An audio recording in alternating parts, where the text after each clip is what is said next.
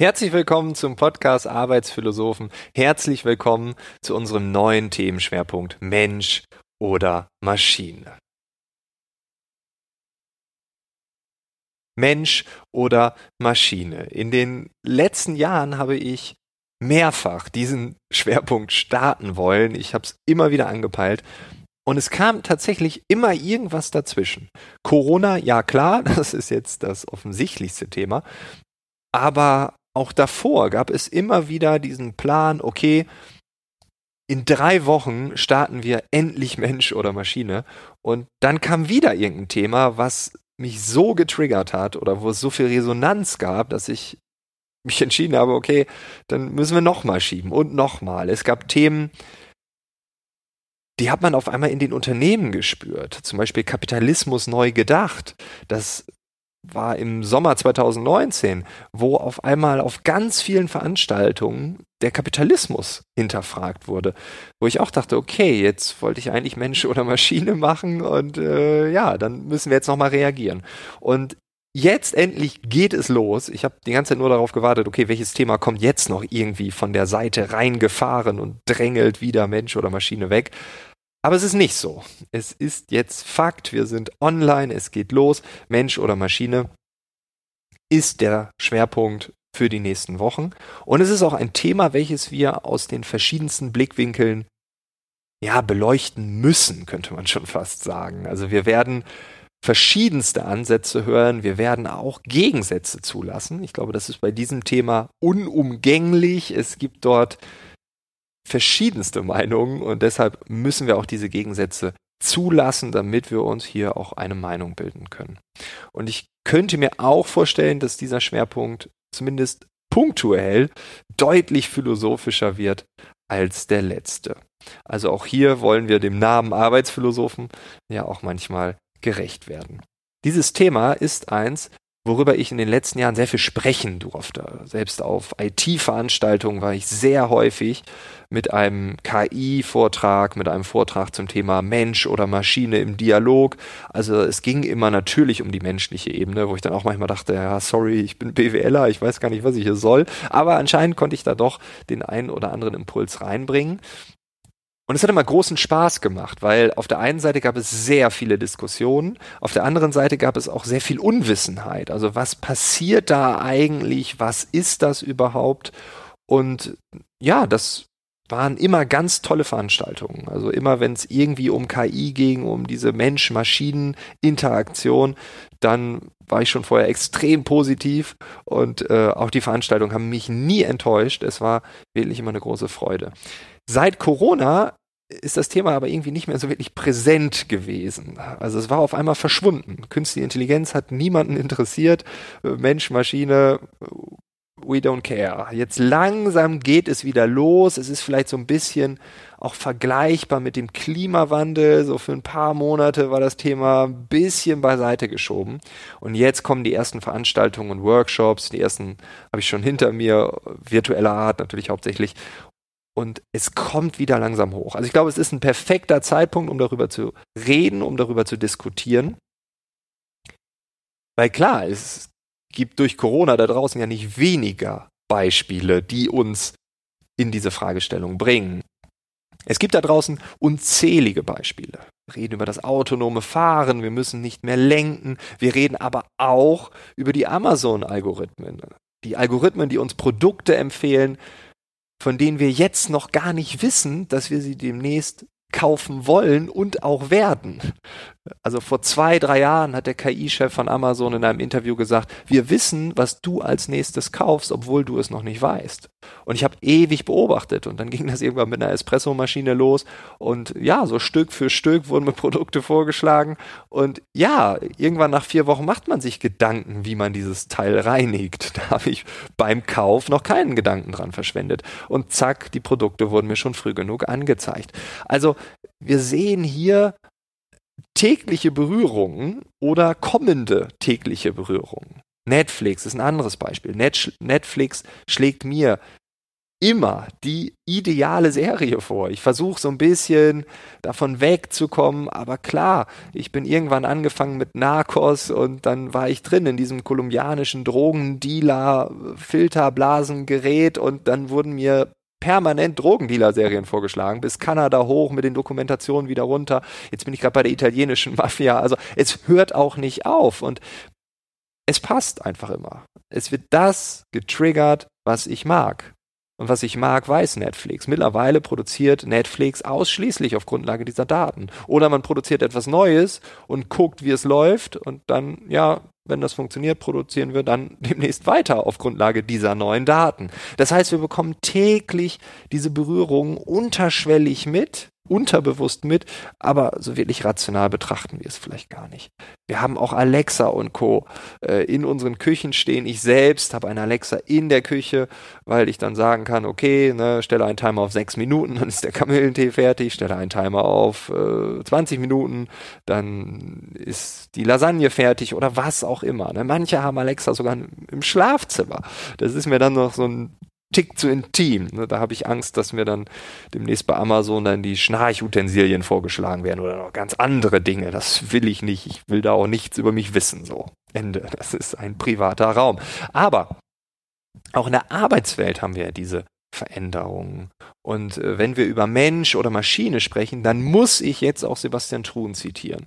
Das ist ein KI-Pionier, das ist ein ehemaliger Vice President von Google, der hat Milliarden äh, auf dem Sparbuch und der hat zum Thema KI gesagt, dass die Maschine uns Arbeit abnehmen wird. Aber es geht um sich wiederholende Prozesse, nicht kreative. Ich finde repetitive Arbeit demütigend, auch wenn sie hoch bezahlt ist, wie bei Dermatologen.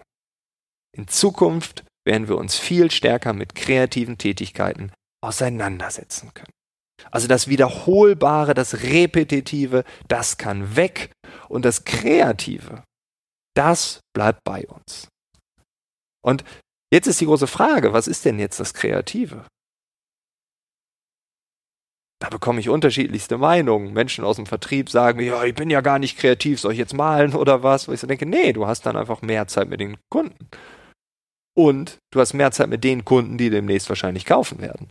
Und nicht mehr viel Zeit mit den Kunden, die eh nicht kaufen. Also mit den potenziellen Kunden, die nie Kunden werden. Was ist kreativ? Was sind kreative Tätigkeiten? Taxifahrer sehen eine klare Bedrohung in dem autonomen Fahren, das ist klar. Da sind wir aber noch nicht. Das dauert noch viele, viele Jahre und bis dahin haben wir vielleicht eine Übergangszeit. In Berlin gibt es hier den Bärkönig, das ist ein Sammeltaxi ähm, per App. Vor Corona sehr erfolgreich, seit Corona mh, hm, nicht so geil. Nichtsdestotrotz konnte man da so ein bisschen sehen, wie sich auch ein Beruf verändert. Wir haben ehemalige Taxifahrer, es ist keine notwendige Bedingung, Taxifahrerscheine zu besitzen, um dort mit dem Bergkönig zu fahren. Aber mir haben ehe, ehemalige Taxifahrer erzählt, wie sich deren Beruf geändert hat. Sie fahren nur noch, weil sie müssen nicht mehr irgendwo stehen und warten, dass irgendein Flugzeug landet und man irgendwelche Businessleute telefonierend äh, zum Hauptbahnhof fährt. Nein, sie haben eine ganz andere Kundengruppe, sie sind permanent unterwegs, alles wird angezeigt, wo sie hinzufahren haben, wer wo wann einsteigt und wer wo wann aussteigt. Sie müssen sich ausschließlich um die Kunden kümmern. Drei ehemalige Taxifahrer haben mir gesagt, sie sind jetzt Entertainer. Das wäre der große Unterschied zu vorher. Sie haben endlich die Möglichkeit, mit den Kunden in einem wahren Dialog zu sein. Mir hat einer sein Zweithandy gezeigt, wo er Spotify draufgeladen hat und gesagt, am Wochenende, dann lassen wir das Smartphone rumlaufen, die Leute machen Musik, wir haben hier den großen Spaß, wir kloppen uns um die Wochenendschichten. Habe ich auch gesagt, okay, Wochenende, nachts, das ist ja nicht so geil, weil, äh, also ich kenne Taxifahrer, die haben mir gesagt, Wochenende ist die Hölle, weil da muss nur einer ins Auto spucken und du bist die ganze Nacht damit beschäftigt, das Auto wieder sauber zu bekommen. Und da haben die mir gesagt, ja, Frank, mag stimmen, aber so eine App ist auch so eine Art natürliche Hürde. Also, wer zu betrunken ist, kann das Ding nicht mehr bedienen, also sammeln wir die auch nicht ein. Das heißt, die dürfen nicht mitfahren, wir dürfen auch keine anderen mitnehmen. So. Das heißt, der Beruf des Taxifahrers hat sich im Bergkönig schon massiv verändert. Jetzt durch Corona ist der Bergkönig natürlich wieder weg und man weiß auch nicht, ob er wiederkommt in der Schlagzahl. Nichtsdestotrotz konnte man in diesem einfachen Beispiel schon sehen, wie sich Berufe durch Technologien, durch maschinelle Übernahme von bestimmten Aufgabenbereichen verändert. Banken werden zu Internetunternehmen. Das hat Nick Ju, der Deutschlandchef der ING DIBA, mal gesagt. Wir haben Fintechs, die mit ihren Robo-Advisern auf einmal die lokalen Sparkassen und Volksbanken bedrohen. HR-Tech ist, ist auch keine Spielerei mehr oder ein Fremdwort, sondern auch da passiert sehr, sehr, sehr viel. Und meiner Meinung nach ist es logisch, dass wir in diesem ganzen Entwicklungsbereich immer wieder den Gedanken haben, Mensch oder Maschine. Das wird dann von den Zeitungen befeuert, die KI schlägt Pokerweltmeister, die Maschine erkennt Lungenkrebs besser als die Ärzte, äh, in Zukunft benötigt man keine Radiologen mehr, was auch immer. Zugegeben, auf Ärzte wird sehr viel eingedrischt.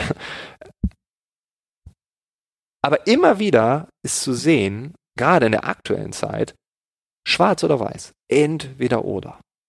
Und ich bin der felsenfesten Überzeugung, dass das nicht klug ist. Ich glaube persönlich an den Menschen und an die Maschine. Ich war in den letzten zwei, drei Jahren bei drei Hautärzten hier in Berlin. Und ich habe immer gefragt, ob man eine KI hat, die meine Muttermale zusätzlich überprüfen kann. Ich gehe jedes Jahr hin und würde das gerne überprüfen. Und weil ich mir bei jedem Hautarzt nicht so absolut sicher war, bin ich dann wieder zum nächsten gegangen. Ich brauche bei Ärzten immer so ein Vertrauensverhältnis. Und wenn ich das beim ersten Mal nicht habe, dann suche ich mir halt den nächsten. Bei allen Hautärzten habe ich die gleiche Antwort auf diese Frage bekommen, ob eine KI nicht meine Muttermale überprüfen kann. Die Antwort war immer, Herr Eilers, also an Ihrer Stelle würde ich einfach dem Arzt vertrauen als irgendeiner Maschine. Und genau hier ist der Punkt. Diese Ärzte denken, dass die KI, die Maschine, was auch immer, ihre Arbeit bedroht. Die Wahrheit ist aber doch, der Arzt, die Ärztin kann man einfach für 50 Euro ein Upgrade anbieten. Man guckt rüber, sagt, okay, hier, hier, hier, da müssen wir mal im Auge behalten. Und jetzt guckt die KI nochmal rüber, da gibt es verschiedene Programme. Und ich bekomme eine Instant-Zweitmeinung, just in time, in wenigen Minuten. Das macht betriebswirtschaftlich Sinn für den Arzt, für die Ärztin und gesellschaftlich sowieso. Ich meine, jede Form der Früherkennung macht ja Sinn. Und wenn ich jetzt irgendwie eineinhalb Jahre wegen Krebs ausfalle, dann, ja, das ist blöd. Nicht nur für mich, sondern ich zahle auch Steuern und so und dann nicht mehr. Und diesen Denkfehler, den machen wir momentan überall. Die Maschine bedroht uns. Die Maschine nimmt uns die Arbeit weg. Schwarz oder weiß. Und weil wir emotional natürlich betroffen sind was ja klar ist, wenn das überall steht, dann ist eine rationale Betrachtung auch gar nicht möglich. Die Maschine bedroht mich, also bin ich gegen sie. Eine andere Erkenntnis kann man da gar nicht haben. Eine Maschine, die mich bedroht, ich kann doch nicht dafür sein, ich bin automatisch gegen sie. Aber, und das ist ein ganz großes Aber, wir brauchen Maschinen. Unsere Gesellschaft wird immer älter. Viele Menschen verlassen den Arbeitsmarkt in den nächsten Jahren. Bis 2030 vier bis sechs Millionen. China und die USA geben Vollgas in puncto KI. Und wo bleibt Europa? Wo bleiben wir, wenn wir auf diese Entwicklung scheinbar überhaupt keine Lust haben? Uns überhaupt nicht intellektuell mit dieser Frage beschäftigen wollen. Also Mensch oder Maschine ist nicht nur eine Frage von, ähm, habe ich da Lust drauf oder nicht, sondern ja, haben wir, wenn wir diese Frage nicht beantworten, überhaupt noch wirtschaftlich eine Option? Vielleicht ist KI so etwas wie das Internet. Und ja, wenn wir da nicht mitmachen, dann weiß ich nicht, ob wir in 20, 30 oder 40 Jahren diesen Wohlstand, diese Wirtschaftspower, die wir ja noch haben, äh, in der Form noch haben können.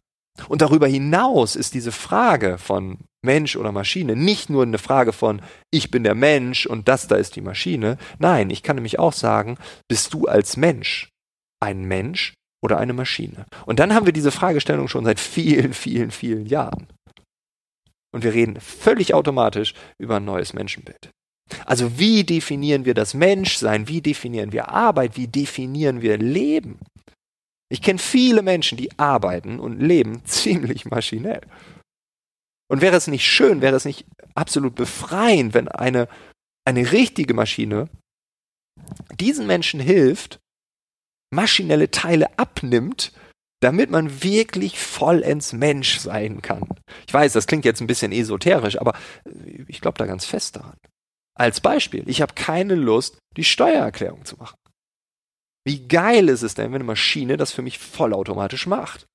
Dann habe ich eine Woche im Jahr ich kann theoretisch Urlaub machen. Ich kann Zeit meiner Partnerin verbringen, ich kann Zeit mit der Familie verbringen, ich kann Zeit mit mir selbst verbringen, völlig egal. Ich kann vollends Frank sein. Ich kann zwischenmenschlich kommunizieren, ich kann lachen, ich kann spielen, ich kann aber auch weinen, mich in den Arm nehmen lassen, ich kann kreativ sein, ich kann rumspinnen, ich kann aber auch dumme Sachen machen. Das alles kann eine Maschine nur so halbwegs gut eher so ein bisschen hölzern. Man kann ja mal Alexa fragen, ob sie einem einen Witz erzählen will. Das ist schon ziemlich schlecht. Und ich glaube auch nicht, dass das jemals gut wird. Beziehungsweise in den nächsten vielen Jahren nicht richtig gut wird. Also die Frage hinter diesem Themenschwerpunkt ist dann gar nicht Mensch oder Maschine, wollen wir das eine oder das andere, sondern der wirkliche Kern ist eigentlich, was macht uns als Mensch aus? Und was kann weg? Was hindert uns daran, wirklich Mensch zu sein? Und diese Fragen, die werden wir in den nächsten Wochen stellen. Manchmal ganz offensichtlich, manchmal auch zwischen den Zeilen.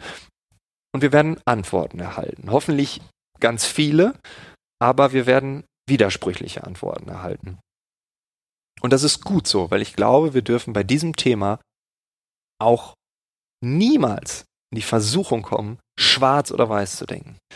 Die Wahrheit liegt in der Mitte, die Wahrheit liegt irgendwo in den Grautönen und in den Grautönen liegt auch vielleicht das Bunte, das Schöne. Das habe ich schon ganz oft hier gesagt. Hier gilt es genauso und ich freue mich, wenn es in der nächsten Woche losgeht. Wir haben einen leichten Einstieg und dann wird es sukzessive, glaube ich, anspruchsvoller und äh, vielleicht auch teilweise ein bisschen technischer.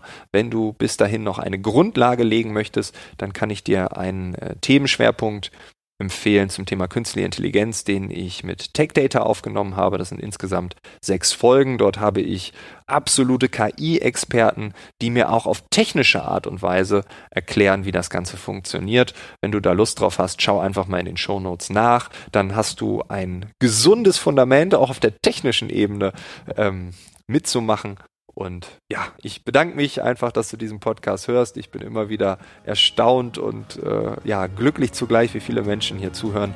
Vielen Dank und äh, ja, wir hören uns am nächsten Mittwoch wieder. Bis dahin, alles Gute. Ciao.